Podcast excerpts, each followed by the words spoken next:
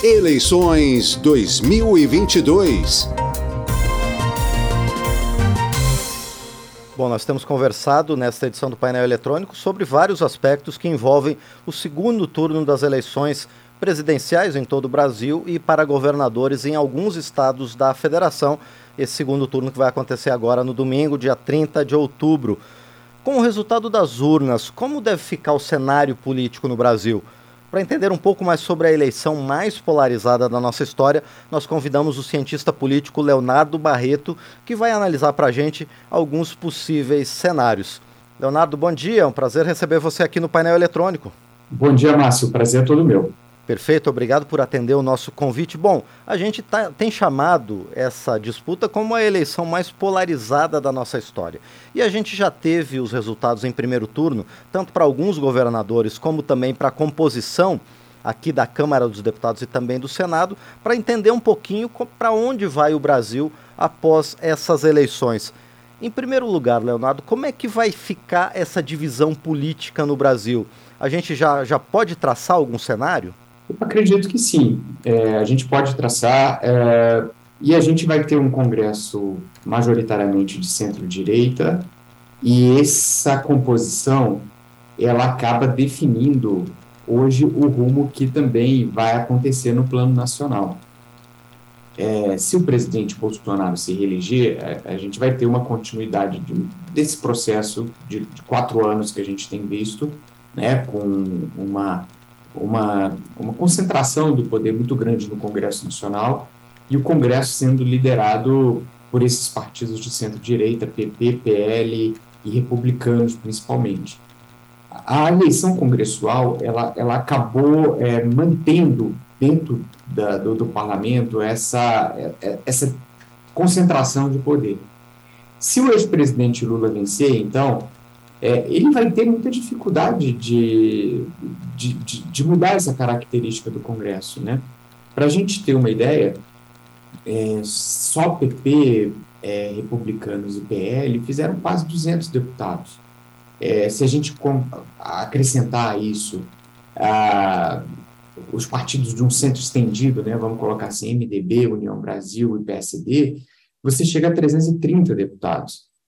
Então, isso significa que o Congresso é, vai ditar o, o, caminho que os presidentes vão poder tomar. Né? E aí, nesse caso, se o presidente Bolsonaro for eleito, como a gente colocou, é, a gente vai ter um aprofundamento de um modelo muito semelhante ao que a gente tem visto, talvez com os partidos participando mais do, do da, da esplanada dos ministérios, né? sendo nomeados mais pelo Poder Executivo.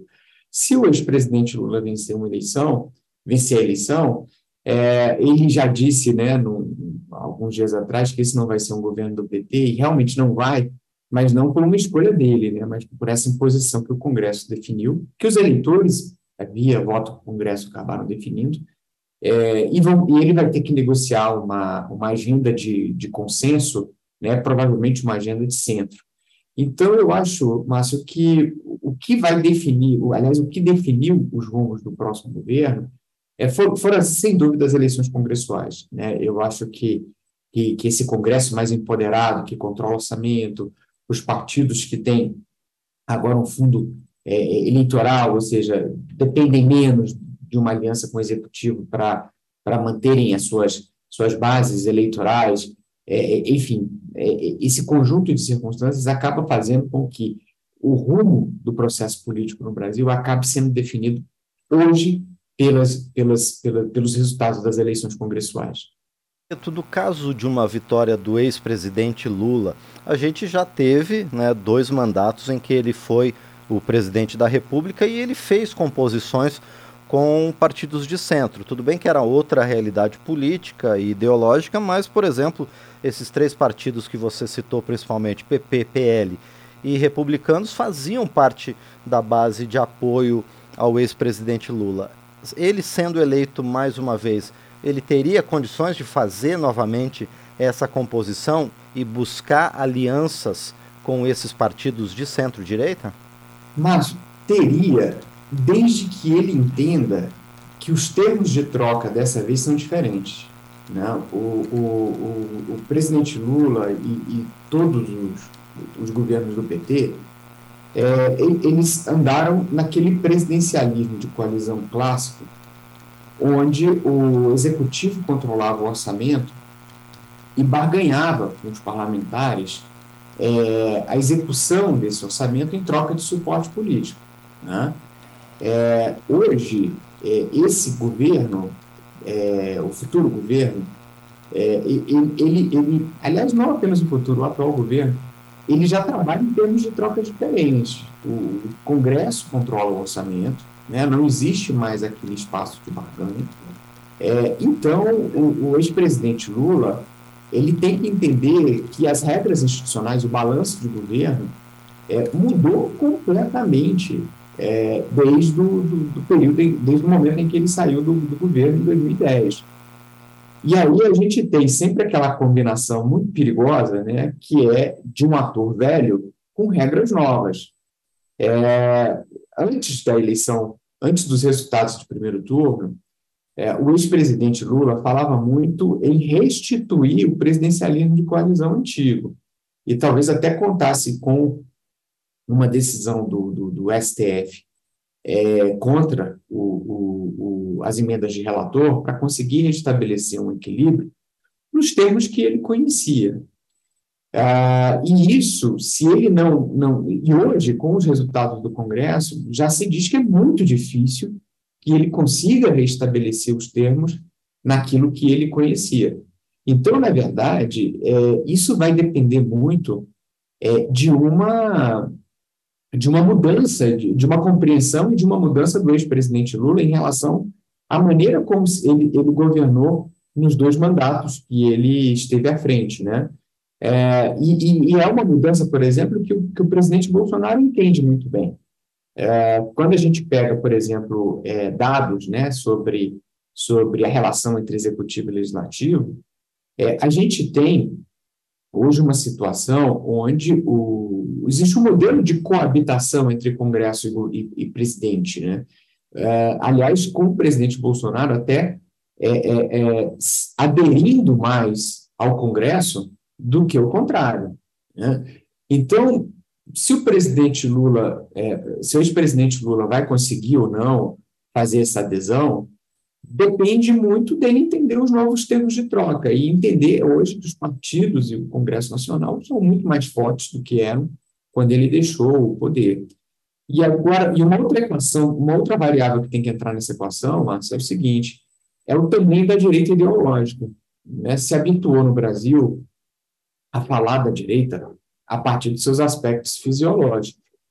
Mas hoje existe nessa direita é, uma grande parcela que é ideológica, né? ou seja, que, que, que não vai ter condições de aderir ao governo do PT, é, a um eventual governo do PT. É, então, é, é, a gente tem que ver também o seguinte: é, ok, tudo bem, vamos imaginar que esses partidos de centro acertem um compasso de adesão a um eventual governo Lula. É, mas qual o tamanho assim, do arrasto né, que esses partidos vão sofrer em função hoje do, da parcela da direita ideológica que tem lá? Então, mas, o que eu quero dizer é, é, é a gente não pode cair num, num, numa situação de achar né, que ah, foi feito uma vez, vai ser feito de novo. Não. É, a gente tem circunstâncias muito diferentes, os atores não são os mesmos, né? É, a gente tem atores novos, a gente tem uma, uma direita ideológica, então, assim, uma eventual vitória do Lula é, é um xadrez mais complexo do que era é, quando ele foi presidente entre 2002, 2003 e 2010, 2011. Agora, Leonardo Barreto, na eventualidade da vitória do atual presidente Bolsonaro para mais um mandato, principalmente nesses dois últimos anos desse mandato dele, ele conviveu com questões como as emendas de, de relator, que são chamadas comumente de, de, orçamento secreto, e também com essa nova relação de forças entre o executivo e o legislativo. Ele já é, estando nesse ambiente, é, como você falou, está mais naturalizado né, com essa nova situação que está colocada. Então, a, é, por outro lado, num eventual segundo mandato de Bolsonaro, a gente pode ver, e também pela composição nova do Congresso, a gente pode antecipar que as pautas de costume vão ser mais ainda mais valorizadas nesse num eventual segundo mandato de Bolsonaro? Olha, é, é engraçado porque se a gente olha para o tamanho da, da potencial bancada do governo, tanto na Câmara quanto no Senado, a gente pode ter um palpite que o presidente Bolsonaro teria condições de exercer um superpresidencialismo, né? ou seja, de, de, de passar muitas pautas. Mas, na verdade, hoje, esse é um Congresso é, que, independente de quem vença a presidência da República, é, deve se preocupar em consolidar, em cristalizar um novo modelo de governança.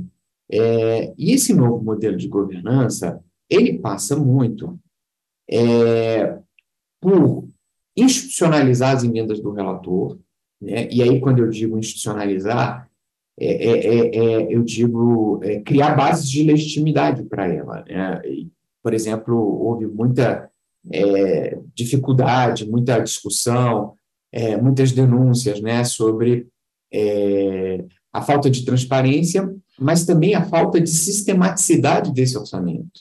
Né? É, que se você pulveriza muito o orçamento, você acaba é, prejudicando a, a, a, racionalização desse orçamento em grandes políticas públicas nacionais.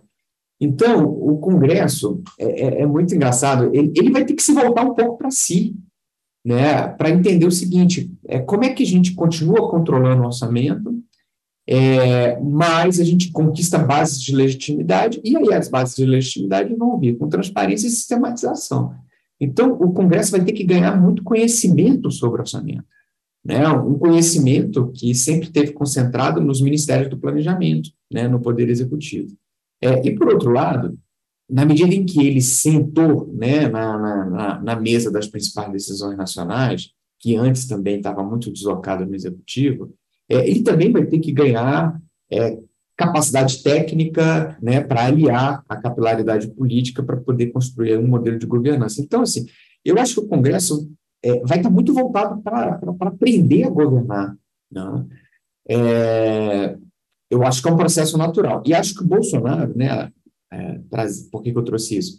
Porque eu acho que o Bolsonaro, até por uma escolha que ele fez, é, tende a aprofundar esse processo. Então, você olha aqueles 330 deputados de uma base ampliada, e você pode dizer assim, poxa, o Bolsonaro tinha todas as condições aqui de fazer um super presencialismo de coalizão.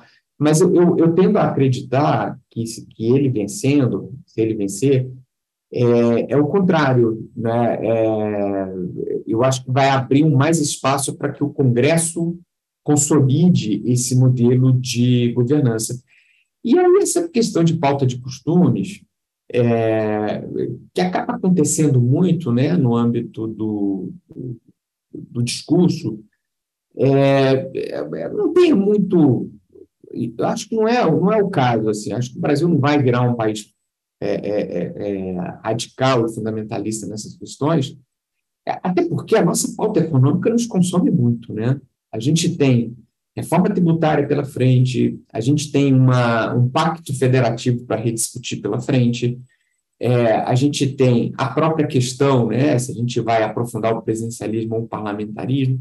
Então, eu tenho uma sensação é, é de que a gente tem questões estruturais muito fortes é, e, e, não acredito que essa pauta de costumes vai se modificar muito além do que já está. Né? que o país tem uma, um arcabouço de costumes conservador, né? Assim, não, não, não, tem, não tem, muita coisa, é, já é conservador. É, então, eu, eu, eu, entendo que, que, que, enfim, não acredito que, que a gente vá avançar e, e uma radicalização nesse aspecto, não, porque a gente tem muitas agendas nesse sentido e porque o Brasil já tem um arcabouço é, de costumes conservador. Agora, Leonardo Barreto, você comentou sobre essa história dessas novas prerrogativas e dessa nova é, autocolocação do Congresso nas decisões do destino nacional. A Câmara dos Deputados está discutindo aqui a implantação eventual do semipresidencialismo, que seria um modelo híbrido entre o presidencialismo atual e o parlamentarismo puro, como acontece em algumas democracias é, da Europa. Mas tendo em vista essa, esse novo empoderamento do Congresso, essa discussão acaba sendo necessária ou o Congresso, por uma dinâmica né, de trabalho e de forças, já caminhou para esse semipresidencialismo de forma mais natural? Essa, essa é uma excelente questão, é, Márcio. O, o que, que acontece? É, a gente no Brasil se acostuma muito a discutir reformas políticas, né? E, e a gente trabalha um certo fetiche né, nesse tema. É, a gente pega um cardápio de, de instituições que funcionam pelo mundo e a gente acaba discutindo, ah, esse modelo não poderia ser aplicado, esse outro, etc. É como se é, uma mudança de regras pudesse mudar os comportamentos e transformar o Brasil numa outra coisa, né, num, num passe de mágica. Mas processos de construção democráticas, eles são muito mais históricos e incrementais, né? incrementais no seguinte sentido. Você vai fazendo pequenas reformas e essas reformas vão consolidando, vão decantando né, a, o formato é, do, do, do sistema. Então, por exemplo, essa reforma política que proibiu coligações, é, que foi aplicada pela primeira vez no âmbito federal nesse ano, é, foi teve um impacto monstruoso né, na, na, na, na, na formatação do, do, do, Congresso Nacional, é, fechando um pouco o Congresso Nacional para renovação, é, consolidando e cristalizando os, os, os, presidentes de partidos como os principais players do processo político hoje, é, e cristalizando esse poder do Congresso. E, e, é curioso porque se a gente for discutir um semi, semipresidencialismo, né, é, hoje seria uma, talvez uma formalização né, de uma situação que, que, que já se estabeleceu né, que não, não, não tem passo atrás. É, talvez né, você pudesse até é, criar alguns mecanismos de responsabilização do Congresso. Né? Por exemplo, o Congresso ser solidário ao Executivo no caso de um estouro fiscal. É, e aí não apenas o chefe do Executivo ser punido, mas também é, o Congresso Nacional sofreu algum nível de responsabilização.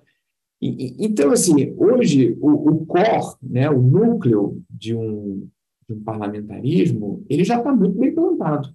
Né? É, é, é, mais hoje um processo de aprendizado é, é, é, de como o Congresso vai usar essas prerrogativas, e, e prerrogativas, Márcio, é bom, é bom ressaltar isso, que estavam todas já na Constituição desde 88. Né? É, então, o Congresso não precisou fazer uma grande PEC para criar né, a, as suas prerrogativas.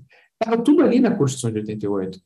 Então, ele foi aprendendo o próprio poder. Né? Aliás, esse é um processo que aconteceu com o Judiciário também. Né? É, foi, foi, foi, extremamente empoderado pelo, por 88 e foi aprendendo a usar também as suas próprias prerrogativas. É, então, eu, eu, concordo com você. Talvez essa discussão ela seja mais numa questão, hoje, né, de formalização e ajuste, do que propriamente é, algo que, que precisa alterar alguma coisa substantiva. Aliás, eu até diria o seguinte, é que se o Congresso colocar, por exemplo, uma emenda é, semipresidencialismo para um plebiscito, esse talvez seja o maior risco de um passo atrás, né? porque aí a população que é muito acostumada com o executivo forte, gosta dessa ideia, né, talvez diga o seguinte: não, a gente quer um presidencialismo clássico, é, com mais poderes concentrados na figura do presidente, e aí talvez você desse bases de legitimidade para uma volta atrás. Então, acho que o próprio Congresso não vai ter interesse em formalizar isso, é, por exemplo, via plebiscito, porque isso pode sim né, é, abriu uma, uma janela para perda de poder e, convenhamos, né, o, o, Congresso não precisa abrir. Sim. Bom, nós conversamos então com o cientista Leonardo Barreto a respeito das perspectivas para a política e a, para a condução dos destinos nacionais após a votação em segundo turno que vai acontecer agora neste domingo, dia 30, para presidente e também para alguns estados que não definiram seu governador em primeiro turno. Leonardo, como sempre, é um prazer receber você aqui no painel eletrônico. Quero agradecer por suas palavras, por sua visão do que está acontecendo no Brasil. Muito obrigado. Eu que agradeço, Márcio. Um abraço e estou à disposição de vocês. Com toda certeza, não vão faltar oportunidades para a gente conversar novamente com o cientista político Leonardo Barreto, a quem mais uma vez eu agradeço pela participação no painel eletrônico.